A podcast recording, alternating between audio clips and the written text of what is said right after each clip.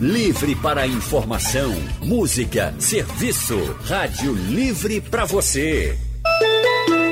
3 horas 15 minutos. O consultório do Rádio Livre.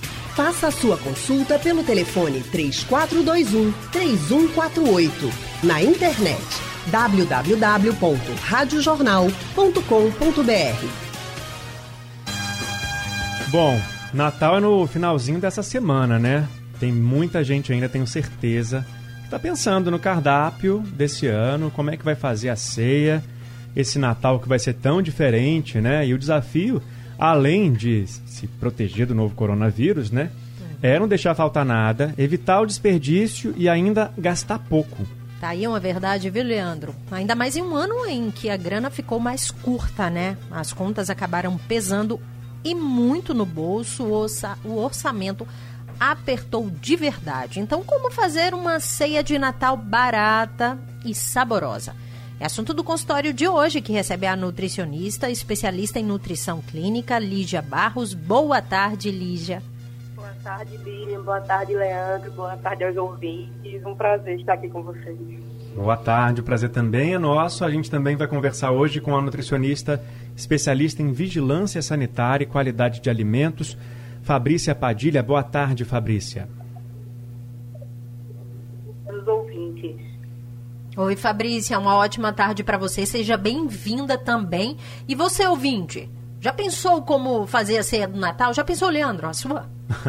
não. Ah, o Eu tô pensando então, na dos outros. Tá, mas não pode. Então, ó, ouvinte, você conta pra gente, você manda suas dúvidas também através do painel interativo, ou liga pra cá pra conversar diretamente com as nutricionistas. Já tô até na dúvida, né? Porque tava contando com aquela quentinha que ia É. ser feita da ceia de alguém pra mim, mas será que esse ano vai poder fazer isso, né? Porque a gente tem que estar preocupado também aí com a prevenção ao novo coronavírus. Mas primeiro vamos conversar sobre os produtos que podem ser usados na ceia esse ano. Bom, vou começar com uma pergunta aqui, baseada numa pesquisa divulgada pelo Procon de Pernambuco na semana passada, que revelou que a variação de alguns produtos tem eh, entre uma loja e outra pode passar até dos 500%. Então vou começar perguntando para a Fabrícia, o produto mais caro é sempre o melhor ou não? O que, que a gente deve observar para garantir que a gente está levando para casa um produto de qualidade além do preço? Oi, Leandro. É, na verdade, o preço ele não quer dizer muita coisa, né? A gente precisa ter uma preocupação de consumir alimentos mais naturais, o menor possível na quantidade de industrializados. E a gente pode estar fazendo, sim, opções inteligentes e mais em conta para o nosso bolso, principalmente nessa fase que a gente está vivendo de altas de muitos produtos. A gente pode ter opções de uma ceia saudável e mais econômica. Sempre ficar de olho no rótulo dos alimentos, e evitar ao máximo é, alimentos mais industrializados. A gente pode estar comendo um arroz com algumas oleaginosas, né, que não necessariamente é industrializado, e a gente pode estar optando por opções mais baratas. Uhum. Lígia, as proteínas, elas costumam ser sempre o mais caro, pelo menos para mim, né, em uma ceia natalina.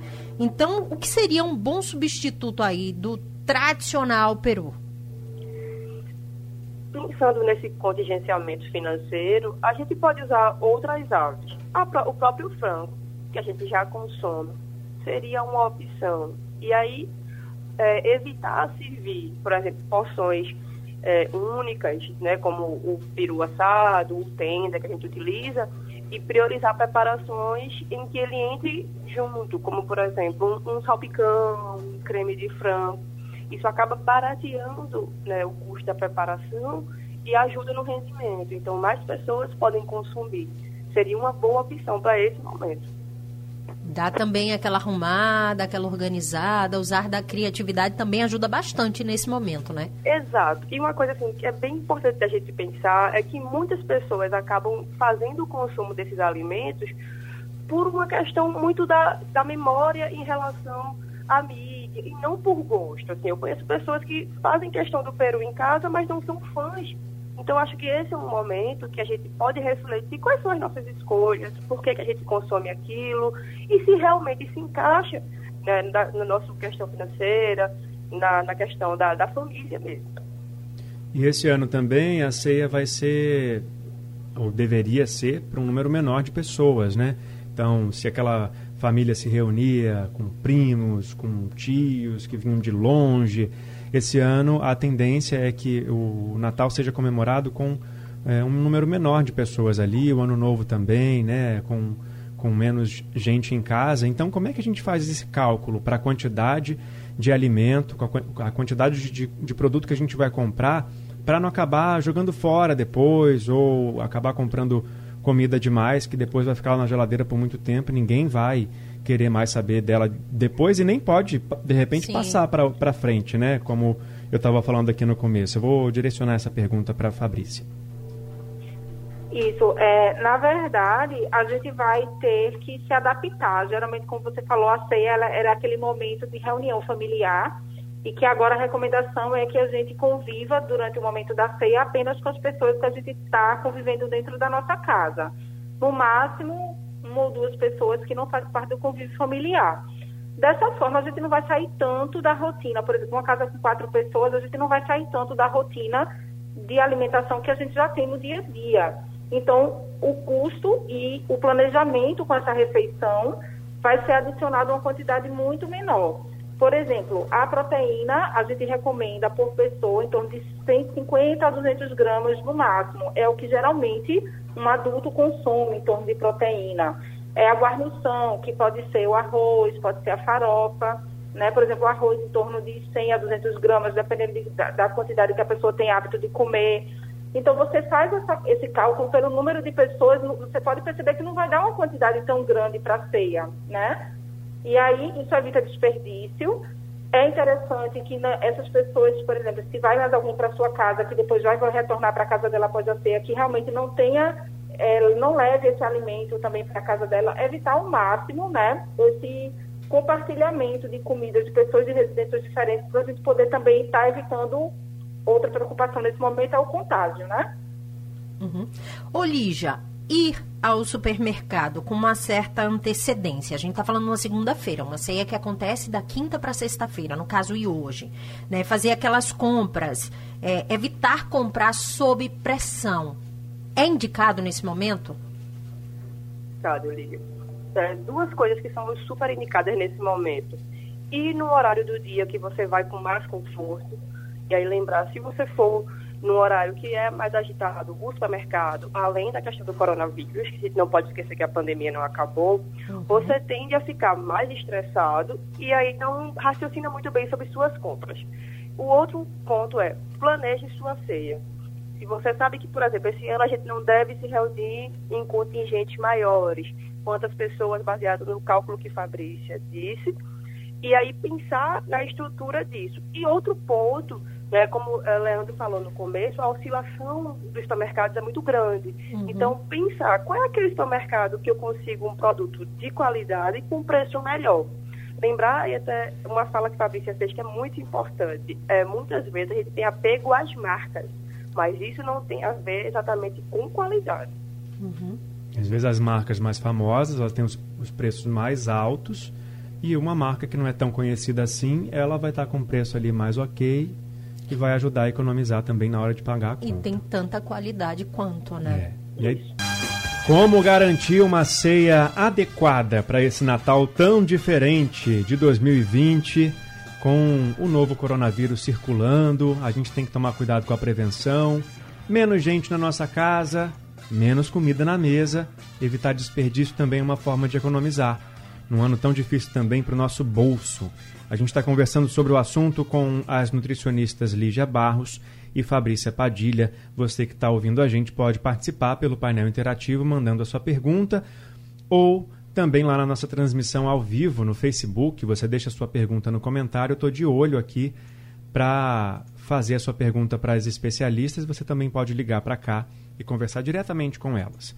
A gente falou no bloco anterior sobre a qualidade dos alimentos em relação ao preço, nem sempre o mais caro é o melhor e as marcas mais famosas geralmente são aquelas que é, custam mais caro para o nosso bolso, né? Então vou perguntar para Fabrícia o seguinte: a gente já pincelou rapidinho no começo do consultório é, a questão da qualidade dos alimentos. O que com detalhes agora a gente pode observar no rótulo desse produto para garantir que a gente está levando um produto bom e ao mesmo tempo que vai fazer a gente economizar, não vai ser tão caro quanto aquele outro da marca mais famosa? Essa é uma excelente pergunta, porque muitas pessoas compram ou adquirem um alimento e muitas vezes não conseguem interpretar o rótulo do que está levando para casa. E é importante a gente observar esses ingredientes de todos os alimentos que a gente, ou grande parte deles, né? Do que a gente consome, do que a gente leva para nossa residência. O interessante é que os ingredientes, a lista de ingredientes, ela seja a menor possível. Geralmente, lista de ingredientes muito longas, com muitos ingredientes, ou nomes desconhecidos, nomes que você não vê usualmente, que você percebe que aquilo ali não é um ingrediente como, por exemplo, cebola, salsa, que são alimentos que a gente sabe que existem naturalmente, né? São nomes de acidulante, é, nomes difíceis, é, espessantes, ou seja, quanto maior a lista de ingredientes, quanto maior o, os nomes mais desconhecidos, que você não vê usualmente, né? Que, que a gente usa como ingredientes para nossas preparações em casa, descartem esses. Prefiram sempre é, produtos com listas de ingredientes curtas, o menor possível de ingredientes e que você vê que ali está levando ingredientes que são realmente alimentos, que são realmente comumente é, consumidos por nós. Lígia, falando da parte nutricional, né? A gente conversou em relação à proteína, o que substituir, né? O peru, por exemplo, né? Por outro tipo, é, outra ave ou outra carne mais, mais barata. Por trás dessas aves também escondem alguns probleminhas, né? Tem muitas que são ricas em hormônio, tem a questão do, do ultraprocessado. É, o que, que tem que ficar de olho nesse momento e na hora de substituir também? Lígia. Lígia. Oi. Agora a gente te ouve. Me ouviram? Sim. É, pegando um pouco disso que Fabrícia está falando, importante analisar o rótulo, lembrar que sempre é o primeiro ingrediente, é aquele ingrediente que tem maior quantidade naquele alimento. Uma coisa que a gente vê muito no supermercado hoje em dia são essas aves temperadas. Uhum. E é importante que as pessoas entendam que é, a tendência é ter uma quantidade de glutamato monossódico e de temperos industrializados maior. Então, preferir sempre temperar em casa. Né? Lembrar que é, a gente não consegue controlar as quantidades de um produto que já vem pronto. Outra questão, né, e eu sei que a ceia de Natal geralmente leva mais tempo, ela é cheia de detalhes, mas preferir realmente esse preparo em casa. Aqueles alimentos que já estão prontos, já são preparados, eles também têm uma quantidade grande de conservantes. Então, isso é importante de ser analisado e também analisar as questões higiênico-sanitárias. Então, não comprar aquela, aquela carne, por exemplo, no caso das aves que são mais consumidas, que estão com a coloração diferente do comum, que estão com o aspecto de que estão descongeladas. Eh, são cuidados bem importantes para pensar na ceia de Natal com cuidado, né? Fabrícia, uma tradição do Natal, né? Tudo bem que a gente está vivendo um momento muito diferente, é um momento de pandemia, então tem que manter o distanciamento, o isolamento, mas muito comum, né? aqueles membros da família, eles dividirem pratos, cada um leva um prato para a ceia. No momento é concentrar tudo num lugar só. Faz nenhuma cozinha só. Seria o mais indicado agora? Isso, Lilian, seria o mais indicado pelo momento que nós estamos vivendo de pandemia, não necessariamente pelo preparo do alimento em si, é, porque na casa dessa pessoa, vamos dizer que a gente divida, uma parte da ceia é produzida numa casa, outra parte, sei lá, na casa da minha mãe, por exemplo. Uhum. Eu sei que ela vai ter os mesmos cuidados que eu teria na minha casa, mas tem a questão do transporte desse alimento, tem a questão do tempo de preparo, que esse alimento vai ficar pronto lá, para até chegar na minha casa, até o momento de ser servido na ceia. Então, assim, é interessante ter cuidado redobrado nesse período de pandemia e evitar ao máximo ficar fazendo transporte desses alimentos a gente sabe que ainda não existe nenhum caso confirmado, né, de transmissão de Covid através de alimentos. Realmente não tem. A literatura científica não trouxe nenhuma evidência em relação a isso. Mas a gente sabe que depois do alimento pronto, se ele não for devidamente protegido, alguma pessoa espirrar ou tossir próximo, e você nesse transporte pode haver uma contaminação, né? Por todos esses respingos, né? De micropartículas, microaerosóis que são lançados no momento, né? Que a gente pode estar espirrando ou tossindo, e essa contaminação ela pode existir. Como o alimento já vai estar pronto, se ele não estiver devidamente protegido, né, ele não vai ser mais aquecido. Então, dessa forma, como se fosse uma contaminação cruzada, poderia sim ter uma contaminação. Então, o ideal é que faça e prepare a ceia no local onde ela vai ser servida e consumida. Bom, a gente falou dos alimentos tradicionais também na, na mesa da ceia, né? E aí da questão do, do, do que vem nesses já preparados, já temperados, que podem produtos que podem fazer mal para a nossa saúde.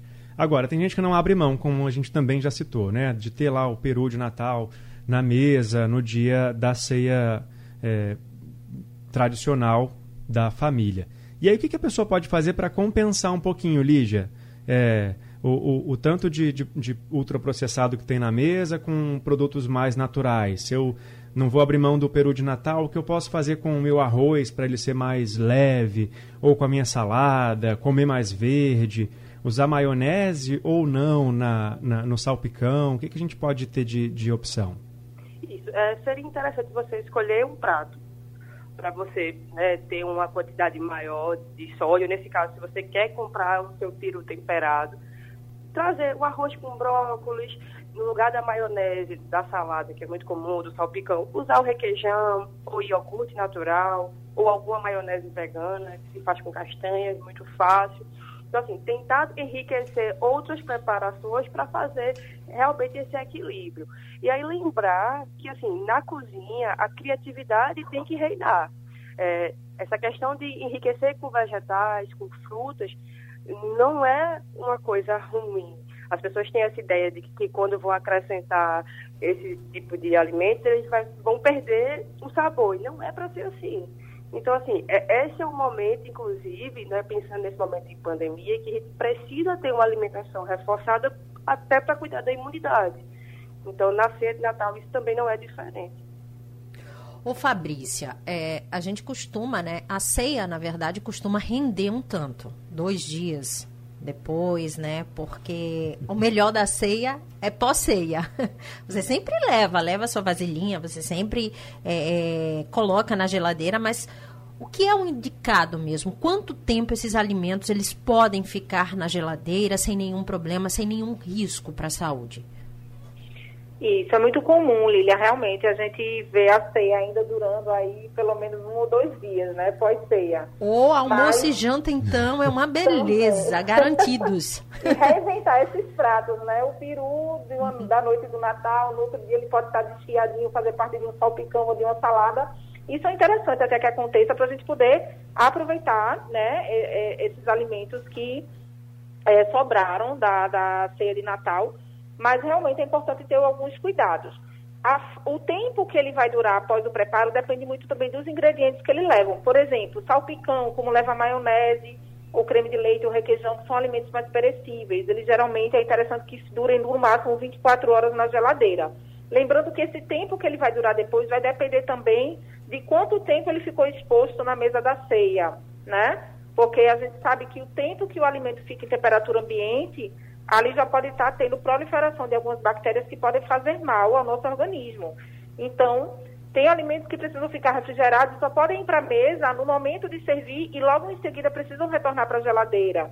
Então, tudo depende também dos ingredientes. Então, por exemplo, uma média de durabilidade segura seria em torno de um a dois dias pós o, o, o dia do preparo. Mas, levando em consideração todas essas questões que eu falei, né? O ingrediente, o tempo que ficou exposto em temperatura ambiente, a forma como foi preparado, tudo isso é importante levar em consideração. O Fabrícia, e o arroz com as polêmicas uvas passas? Duram quanto tempo? Porque tem o presunto também que as pessoas adicionam ali. Isso, o presunto ele é muito perecível. Então, assim, geralmente arroz que leva presunto, a uva passa por si só não seria o problema, né? Depende também de como é que você fez a manipulação desse arroz e o preparo. Mas o presunto em si seria o maior problema, porque ele é um alimento que ele precisa estar sob refrigeração. Então, o arroz, nesse caso, que ele leva outros ingredientes, uva passa, pode botar castanha em pedacinhos, pode botar milho verde, pode botar é, o próprio presunto, mas esse arroz ele precisa ser preparado o mais próximo possível do momento que vai ser servido, se for possível, e assim que for finalizada a ceia, ele ir para refrigeração, para no máximo ser consumido até o almoço do dia seguinte. Já não é interessante que fique reutilizando esse arroz por vários momentos, porque ele é um arroz que tem vários ingredientes, inclusive, no caso do presunto, um, um produto que é altamente perecível, que precisa de refrigeração. Estamos falando sobre a ceia de Natal de 2020, que vai ser tão diferente para todo mundo esse Natal, né? A gente está longe dos nossos parentes, aqueles que a gente estava acostumado a encontrar justamente nessa época do ano. Dessa vez a recomendação é continuar longe, para todo mundo ter um ano novo, melhor, por causa da pandemia do novo coronavírus, né? A gente proteger aqueles que a gente ama, o distanciamento nessa hora também é necessário. Já fizemos tanto até aqui, acho que dá para fazer mais um pouquinho de esforço para a gente garantir essa segurança. Garantir segurança também na mesa, né? Com a ceia que a gente vai servir na nossa casa, junto com aquelas pessoas que convivem com a gente mais de pertinho essa é a recomendação dos médicos. E aí, para isso, a gente está conversando com as nutricionistas Lígia Barros e também a Fabrícia Padilha. Lembrando que você que está ouvindo a gente pode também tirar a sua dúvida pelo painel interativo lá no site da Rádio Jornal. Pode também, se quiser, acompanhar a nossa transmissão ao vivo na página da Rádio Jornal no Facebook, deixar a sua dúvida nos comentários e ainda pode ligar para cá e falar diretamente ao vivo com as nossas convidadas. Lilian. Doutora Lígia, é, falando em substituição ainda desses itens, desses alimentos, é, nozes, amêndoas, castanhas, por exemplo, são itens que compõem a ceia do Natal, né? E como a gente poderia substituir? Essa é uma pergunta. E a outra seria a seguinte: comprar, por exemplo, é, castanhas quebradas custa menos seria uma opção, mas acaba perdendo no valor nutricional ou não? Não, Lilian. Em geral, o valor nutricional desse tipo de alimento é preservado. Uma coisa seria é, comprar em larga escala, né, em grande quantidade.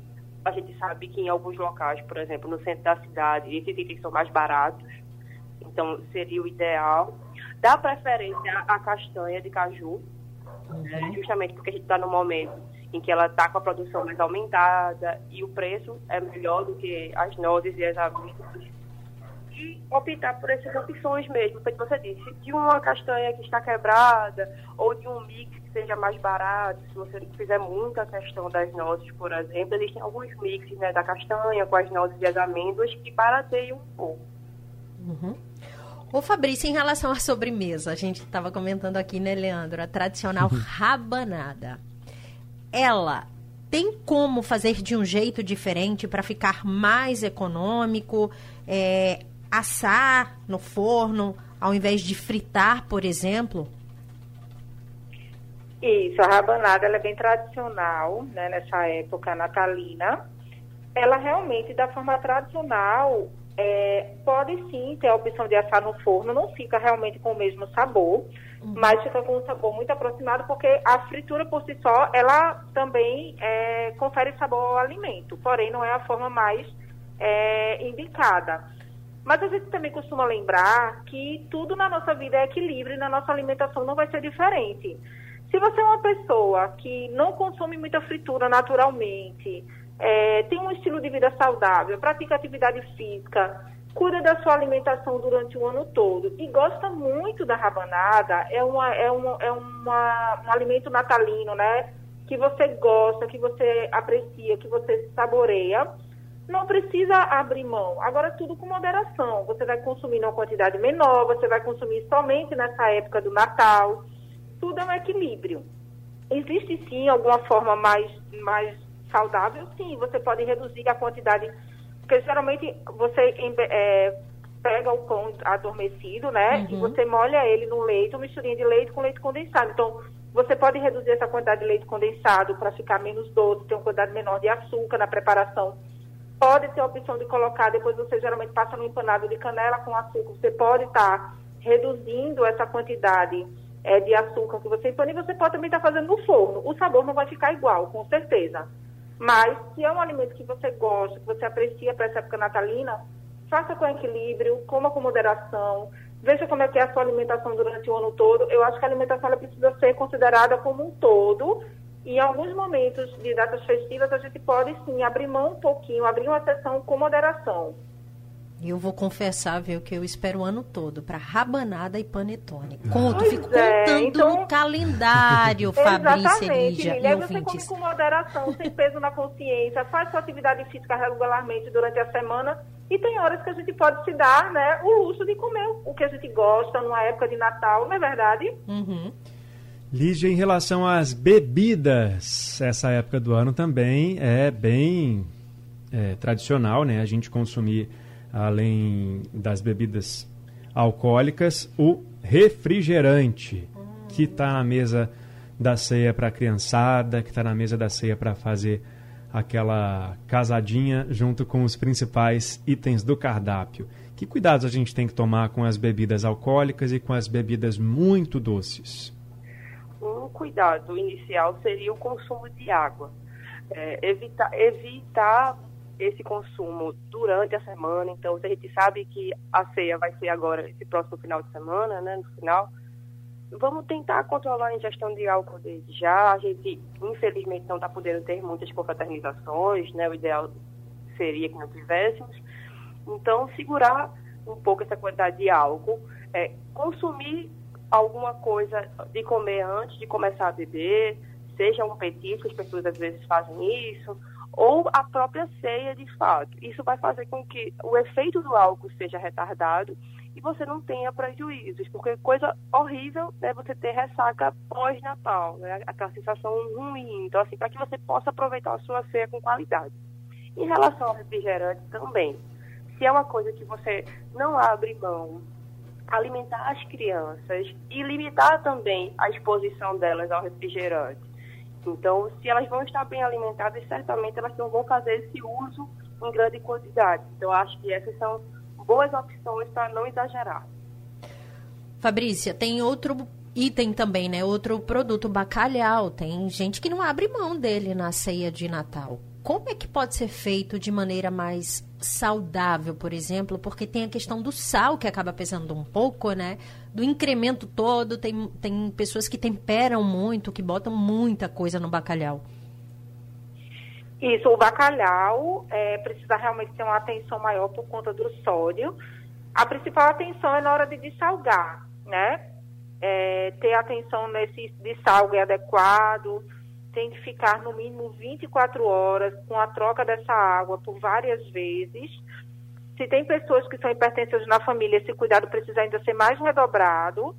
E aí tentar tirar o máximo do sal que ele tem, né? Porque o sal ele vem, ele é característico do bacalhau, então não adianta você comer o bacalhau achando que vai tirar todo o sal, porque não vai, né?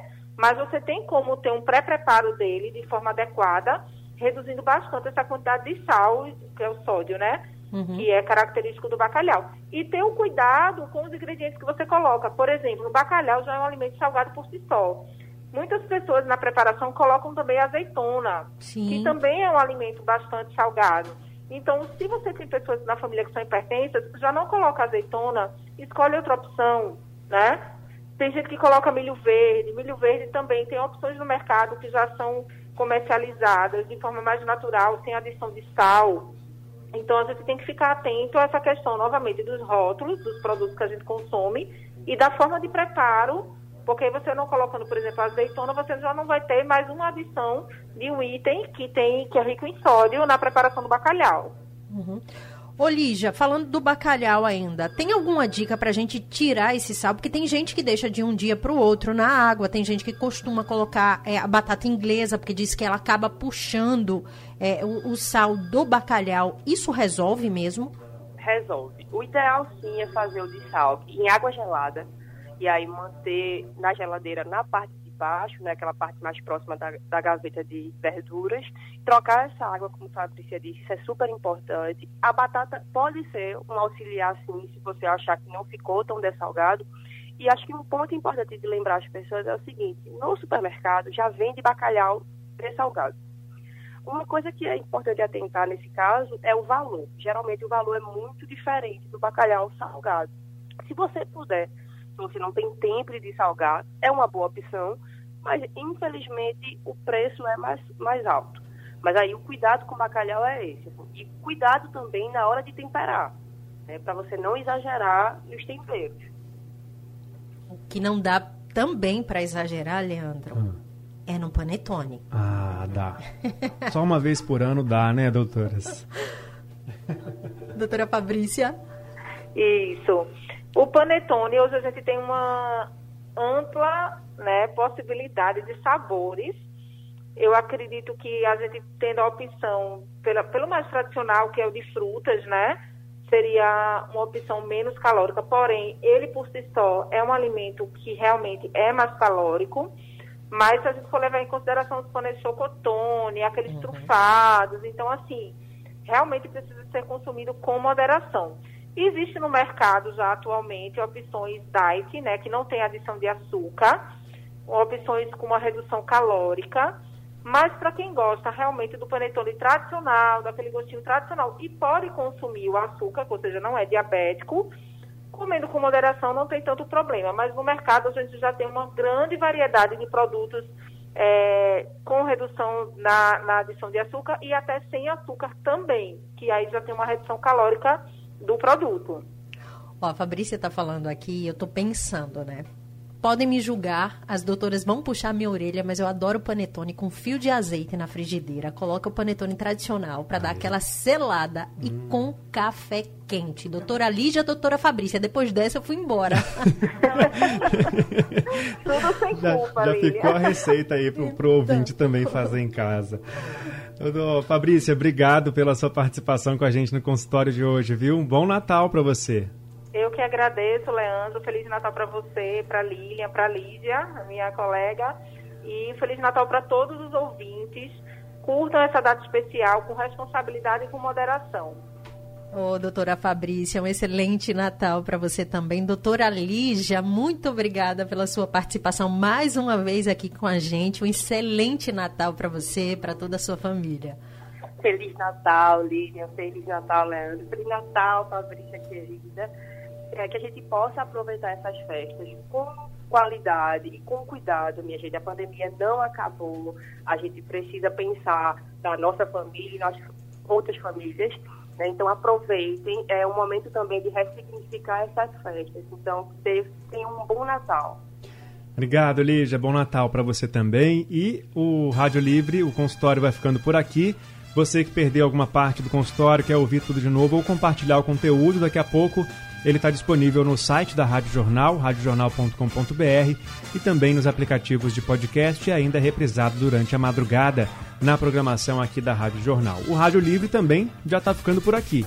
A gente volta amanhã às duas da tarde com mais informação e prestação de serviço para vocês. Muito obrigado pela audiência, pela companhia. Boa tarde para você, Lilian Fonseca. Até amanhã. Uma ótima tarde para você, Leandro Oliveira. Até amanhã. produção do Rádio Livre é de Alexandra Torres no site da Rádio Jornal Isis Lima e Urineri no apoio Valmelo, trabalhos técnicos do nosso gigante Big Alves e de Edilson Lima, direção de jornalismo é de Mônica Carvalho.